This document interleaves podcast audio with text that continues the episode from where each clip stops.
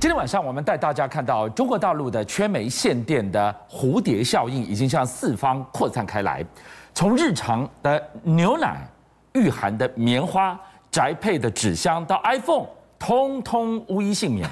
特别今年的十一长假，电动车倾巢而出，在缺煤限电情况之下，各地居然出现了过去从没见过的抢电的乱象啊！没错，事实上，最近呢，中国的缺煤跟这个限电的这个状况呢，引爆了这个全球的这个通膨效应。我们就说，接下来的包括食品的牛奶啦、手机啦、机车这个所谓车汽车啦，全部都有可能会遭殃。我们讲这个彭博的发的这个文章，他说中国能源危危机呢，波及全球，对全世界的制造业带来这个滞胀的这个这个冲击，也就是说。经济发展停顿，但是物价通膨的这个压力，好，那看首先首当其冲，因为电的这个影响，你看到纸类，因为纸类来说的话，他们这个限电，他们主要是在整个生产的过程中需要用到大量的电，但因为欠缺电之后呢，再加上说需求开始紧开始反弹，所以九月十月之后呢，这个产能就大减，大减之后呢，大减十到十五趴，就最近的这个纸业的股这个所谓股票呢，都全部大涨。说明，因为为什么？因为你看年底是所谓消费的旺季嘛，纸箱那些用用量一定都会比较高。好，那除了这个纸箱的用量比较高之外，我们看到食品啊、羊毛啦，还有科技产品，还有汽车制造商呢，也原全部都首当其冲。好，那首当其为什么首当其冲？你可以看一些重要的工业区，这是这个广东的这个揭阳工业区，他直接跟你说了，哎，我们现在因为限电的关系呀，每周都是开一停六。那不只是揭阳这边开一停六，佛山呐、啊、汕头这个地方都是开二停五。那那事实上，这些所谓的供应链里面来说，食品说是或者说一些这个纺织品啊，甚至很多科技产品还有汽车产品，很多都在广州这一带生产嘛。他们停工一定会造成说整个生产线完全大乱的这个状况，而且他们还说不止停工，我们要涨价。那这种涨价压力当然会传导到全世界去。好，那除了这个之外，我们还有一家公司也是这一次遭殃的非常的严重，那就是三星电子啊。那你就说，哎。三星电子为什么受到影响呢？实际上，三星呢，它在这个西安呢，拥有两座这个 NAND Flash 厂，它约莫占它占它整个总产能的百分之四十。然后它其 SK 海力士呢，在无锡有一个低润厂，它占它总出货量约百分之十。所以就是说，因为中国缺电的关系，这两座厂呢，哎，他们目前是没有被停电啊，但是他们压力在什么地方？因为呢，我们在生产这个 NAND Flash 这些地方，这些所谓半导体的时候，它需要一个东西叫做黄磷呐。那黄磷来说的话，就想到它需要用电去生产。那用电生产的时候，结果没想到整个产能完全大减。那因为中国大陆占整个全球产能百分之五十，所以黄磷的这个产能不足之下，使得这个所谓 SK 海力士的这个，或者说这个三星的 NAND Flash 的。面临到第一个没有黄磷，所以它整个价格未来可能会上涨。另外一个就是说，因为没有黄磷来说的话，产量可能会减少的一个状况。所以因为缺电引爆的蝴蝶效应正在发酵当中，那老百姓感受到的是什么？他们十一长假，现在电动车倾巢而出，是居然出现的电动车要干嘛？要吃电，它不是吃油的。对，现在又缺电，对，居然乱象频传。没错，事实上，习近平都很希望说提升整个中国大陆新能源车的这个发展。所以啊，今年的确中国大陆整个新能源车卖的是相当好。可是因为经过这一次的所谓限电危机之后呢，其实我觉得新能源车可能在中国大陆会受到一点点的打压，为什么呢？因为像最近一段时间来说的话，包括广东、浙江、河南等地的，他们都说啊，我们要用所谓的错峰用电，也就是说，大家你如果在这个离峰，而且他们把价格呢，所谓的离峰的时间呢，价格把它往下降，然后把这个尖峰的这个电价把它往上调，希望说你能够这样。但是问题是，大家时间怎么可能会配合你呢？而且因为这样的关系呢，很多地方都出现一个限电的这个状况，比如说我们看。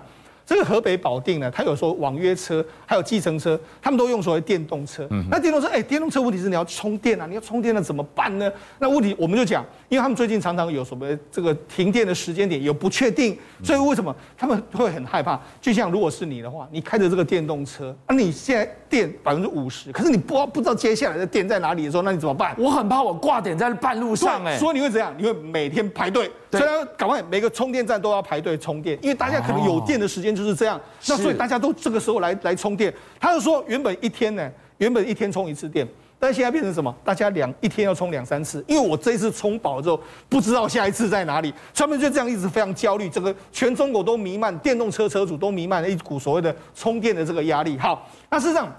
因为最近刚好是十一长假，上面很多人就出出去玩，出去玩之后，你看他来到这个衡阳的这个耒阳的这个服务区充电，就他充电的时候就想着，我要充个电，充个电，哎，大概如果你用快充的话，可能半个小时、一个小时就可以充饱。对，可据讲，他等待的时间都比充电时间还要久啊。是吗？他说我光是在那边等，就等了四个小时啊。那你知道事实上还有更夸张，这方面就是你看，大家要充电，充电的时候你也要充，我也要充，然后就有双方这边拿着这个充电枪在那边互相这样叫嚣。那除了这个互相叫嚣之外，这是什么画面呢？因为充电，因为他们在开车开车开到一半的时候，哎，他们很怕会没有电啊。那因为再加上说整个高速公路上面又是塞车的这个情形，对，那这时候是该怎么办呢？于是这前面这所谓的电动车人，他就干脆下下来。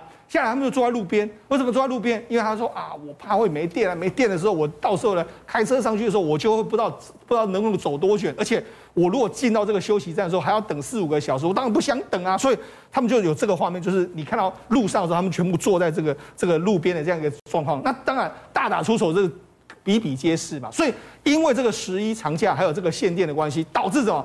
中国的电动车几乎在这一次呢。被打回原形。除了缺电的蝴蝶效应，今天晚上中博带我们看到中国官方整顿娱乐圈的蝴蝶效应，现在居然刮起了抓狐狸精的风潮。我觉得中国大陆这一波的清朗行动管到娱乐圈，而且越管越细。首先最新的是，我们晓得现在中国大陆是十一长假，所以它有很多的一些表演活动与演唱会。对，他们要求上台表演的歌手绝对不可以假唱。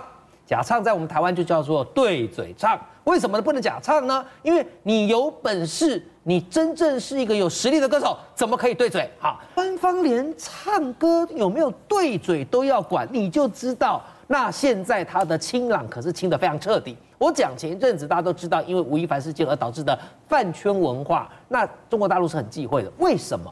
你知道饭圈文化？哎。比方说，我以吴亦凡为例，他有这么多的粉丝，粉丝形成了饭圈，那饭圈可能会越来越大，越来越大，大到你无法控制。那你晓得，大陆最近有个新文化，嗯，你可能没听过，叫做剧本杀。剧本杀是什么东西啊？剧本杀还形成了剧本杀新文化。剧本杀其实是一种游戏啊，但这个游戏是一种实境游戏啊，不是手游，啊，也不是指桌游，指的是说，就是你们每个人可能都会拿到一个剧本。啊，然后呢，这个剧本你们每个人在里头从事的某个角色，比如说你是国王，你是骑士，然后大家一起最后要推理这个剧本可能结局，这个剧的走向会是什么？啊，那结果这个剧本杀，你别小看它，它既然呐、啊。目前规，他们目前推估它的经济规模在二零二二年可以达到两百三十九亿人民币，这么大的一块饼啊！就只是画面中这样的一个游戏哦，一群年轻人，然后缴了报名费，然后跑来他们的体验馆，然后大家各自扮演角色，好像玩起了一种密室游戏的这样的感觉，他们觉得很刺激。可是这个剧本杀这样的新文化，大陆他要打击，为何呢？一样。我首先讲啊，你知道很多的这些以前的影视工作室，那在因为大陆的这样的一个对于娱乐圈的一些呃肃清的这样的一个扫荡之后，他们有很多影视工作室根本活不下去。那他们刚好有剧本、有道具、有体验馆 哈，所以就提供这些人来玩呐、啊。那结果越玩，既越竞争就越过火。怎么样过火呢？他们越入戏了就是了。不是，因为他们发现这些。人不只是入戏而已，是玩的费用越花越多。他可能每个月哦就花一两万块台币来玩，然后一个月要玩个十次，他才过瘾。这些年轻人哦，那结果这样子是不是又回到就像我刚跟你报告的？你这不是聚集吗？你这不是有共同兴趣吗？你这不这不等于变相的一个叫？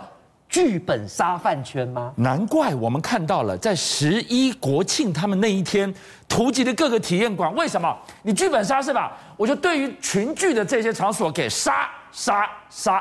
说到了整治啊，我们来看到，现在在中国大陆居然弥漫了这样的，我们姑且说是歪风吗？居然有这样的庙里假礼佛、真打卡、寡拿给修金，他们称它是佛缘，还有。假装装病假死的病源，哎，这个踩到谁的线了？又招谁惹谁？为什么连他们官方也看不顺眼了？那我们先来了解到底何是佛缘，何谓是病源啊？这坦白讲，我个人是前所未闻。所以佛缘，我本来以为是具有佛的缘分，不是，是指这些名媛贵妇。然后呢，他们可能珠光宝气、穿穿戴名牌，却跑到了佛教圣地，然后做起了这种琴棋书画、礼佛的这些等等的动作。那但照道理，如果人家穿成这样，然后去那边打卡拍照，那是他的自由啊。那怎么会要打击呢？原因是因为他们去那边有的并不是真心去礼佛，也不是向佛，或是这个我们讲的去参观佛教圣地，而是他穿成这样，他觉得自己很有仙气，他会在他的身上可能戴一个什么样的首饰，什么样的一个宗教的首饰，说你爱买这个啦。哦，他可能原来他是在。他他在卖东西的，他在拉货。对，我举例，比方说，他可能在某个佛教圣地，他就开始泡了一杯茶，他要卖茶具。哦，他可能穿了一个佛衣，他说他要卖这件，他是带货就是了，根本就带货。所以你看一下那个大陆他们的留言，蛮有趣的哈。他们呢就有官媒在这个呃报道的内容提到一句话，他说：“狐狸尾巴哪是穿了袈裟就能藏得住的？”就是说这些。长得都蛮漂亮，你有没有发现？贵妇啊，名媛呢？对他们，官媒称他们是狐狸，是。那尾巴指的就是你真正背后的动机，我就是要带货，带货啊！那怎么可能只是靠你穿几个佛衣，还是去几个佛教圣地，就可以隐藏住你真正背后的目的？结果有五十个这样的佛缘。通通被砍哦！果然给修金，那那病源又是什么呢？因为佛元峰你应该要灭嘛，大大陆官方不认同嘛，结果没想到佛元峰未灭，反而病源峰再起。什么意思？病源峰就是指名媛贵妇跑到医院去，她生病，她住院，她所以她打卡，生病住院打卡，来看到没？她比了这样，到到打卡，那。这也是你的自由啊！你生病住院看病，那你要打卡，你要才拍照片，你要上传你的微博，那是你的自由。但这样也不行吗？一样哦。套句刚刚那句话，狐狸尾巴哪是住了院就能藏得住？因为他最后要干嘛？他就跟你说：“哎，我因为得了什么病，结果去医院看病，可是我现在好了。但我好的原因是因为我吃了什么什么什么，这样也能带货啊？”啊，当然了，因为他吃了什么什么什么，那可能同样跟他有了类似症状、身体不舒服的人，他也会讲说：“那我是不是吃那个也可以好？”好，最后我想跟观众朋友讲。讲了这么多，有没有发现一件事？